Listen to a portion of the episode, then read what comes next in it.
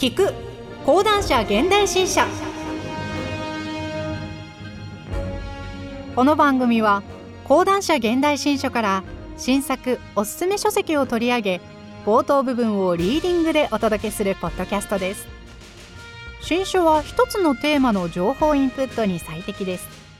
ちょっとした興味を掘り下げるきっかけに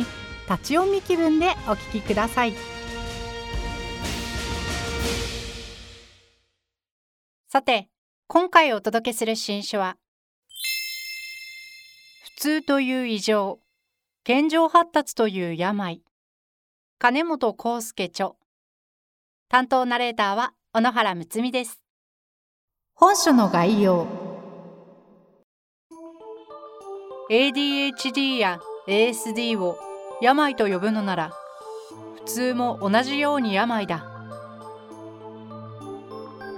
色金名誉にこだわり周囲の承認に疲れてしまった人たち「いいね」によって一つの私に束ねられる時代。極端な普通がもたらすしんどさから抜け出すためのヒント。自分がどうしたいかよりも他人がどう見ているか気になって仕方がない。意地悪コミュニケーションという承認欲求。流行へのとらわれ。対人気球性が肩になるしんどさ。本音と建前のやり取り。社会のスタンダードから外れていないか不安。ドーパミン移行過剰症としての健常発達。親の「いいね」という魔法。病がある特性について自分ないしは身近な他人が苦しむことを前提とした場合 ADHD や ASD が病的になることがあるのは間違いないでしょう。一方で定型発達の特性を持つ人も負けず劣らず病的になることがあるのではないか。この本で取り扱いたいのはこういう疑問です。例えば定型発達の特性が過剰な人が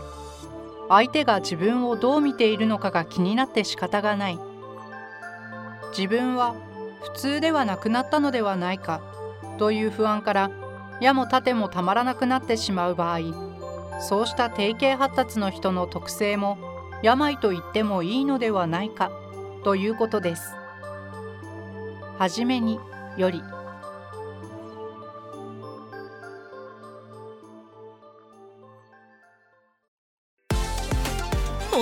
が会社のコピー機って自動車1台分くらいお金がかかるって知ってますか？ドキッとしたあなた。複合機のコスト削減なら複合機 .jp で検索。今なら本体無料の複合機 .jp デメリットなく切り替えるなら複合機 .jp コストで選ぶなら複合機 .jp 複合機 .jp 明日会社で調べてみてね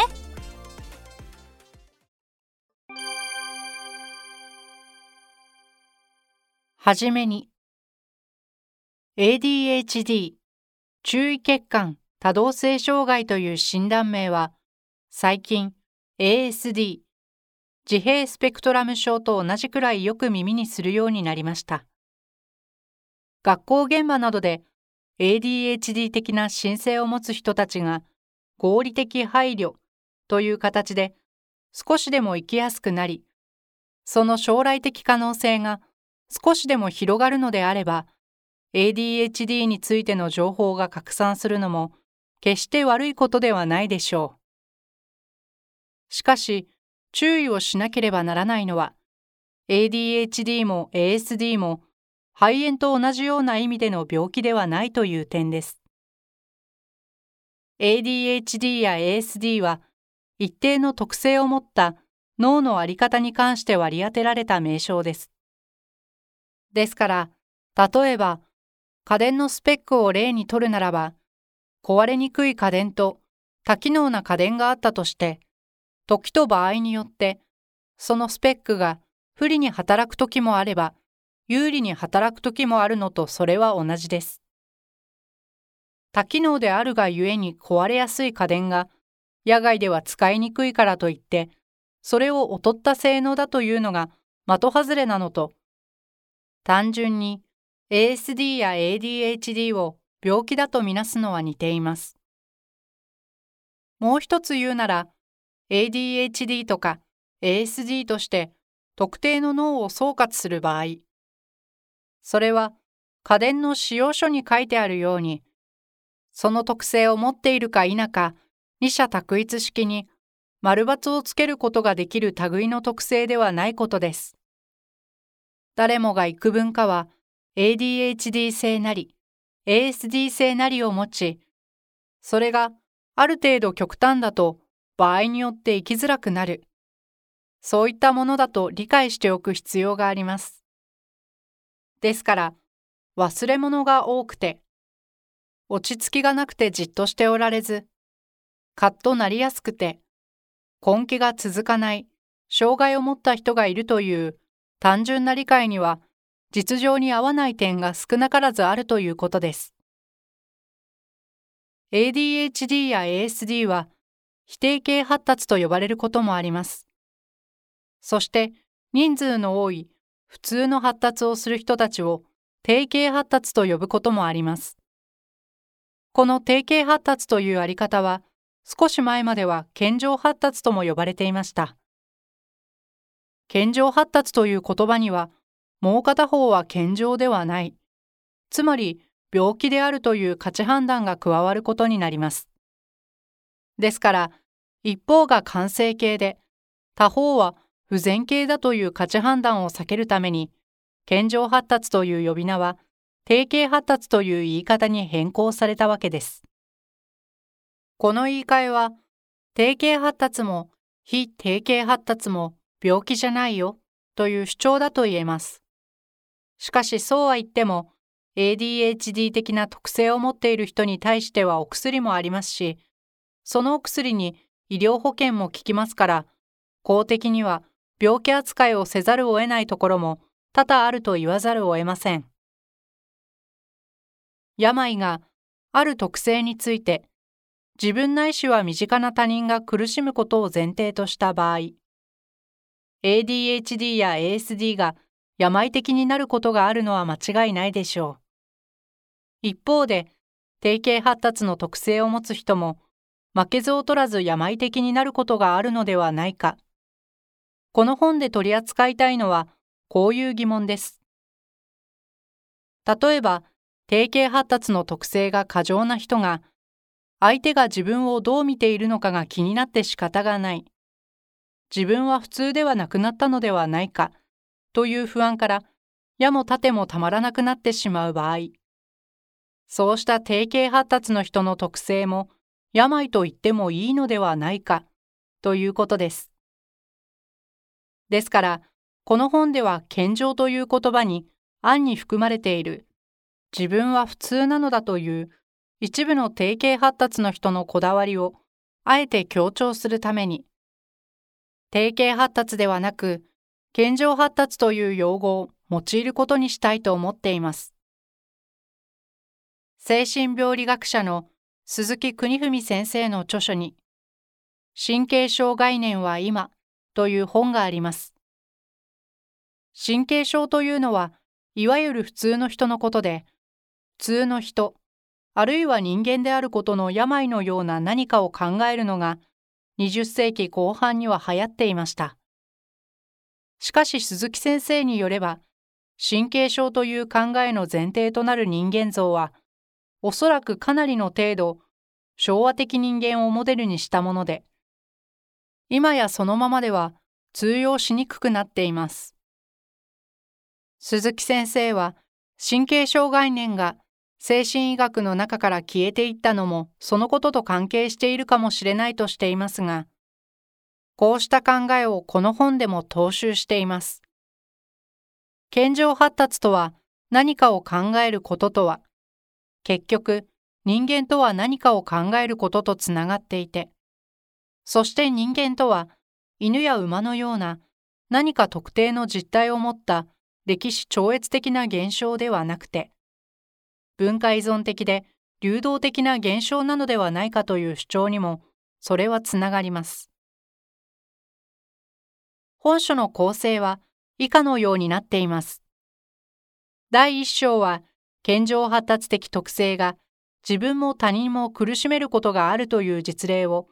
意地悪がどうしてやめられないかを中心にいくつかのモデル事例を通じて提示します。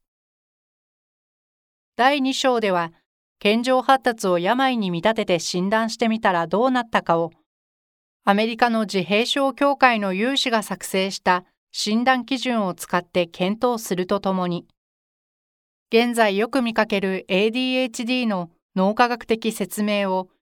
健常発達の人に読み替えて当てはめてみることを試みてみました。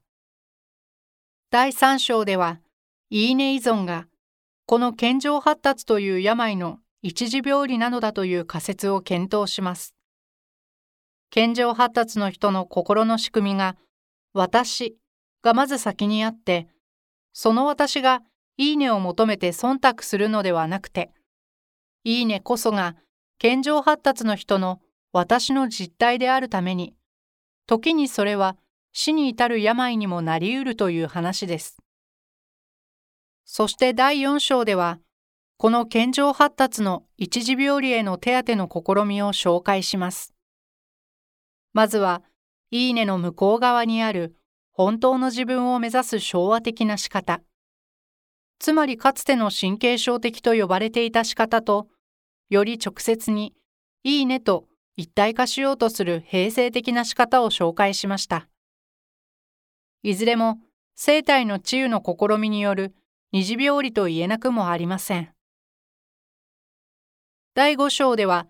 いいねにがんじがらめにされてしまい、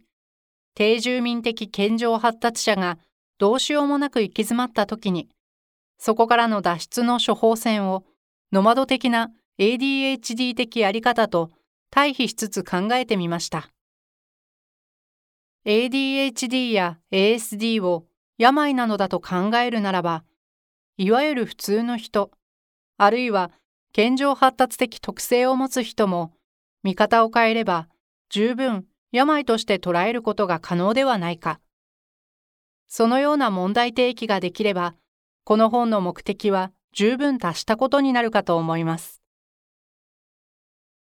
人間とは一つの症状なのだという世紀末に流行ったプロパガンダを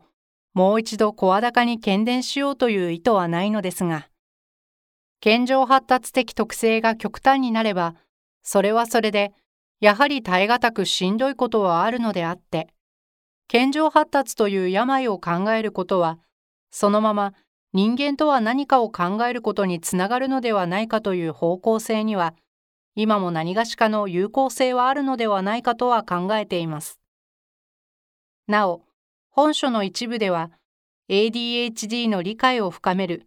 仮、清和書店中の自著論文の一部からの抜粋があることをお断りしておきます。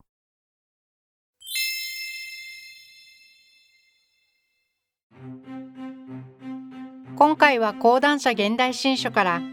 金本康介著普通という異常健常発達という病をお届けしましたぜひ町の本やオンライン書店などでお求めください最後に audiobook.jp からのお知らせです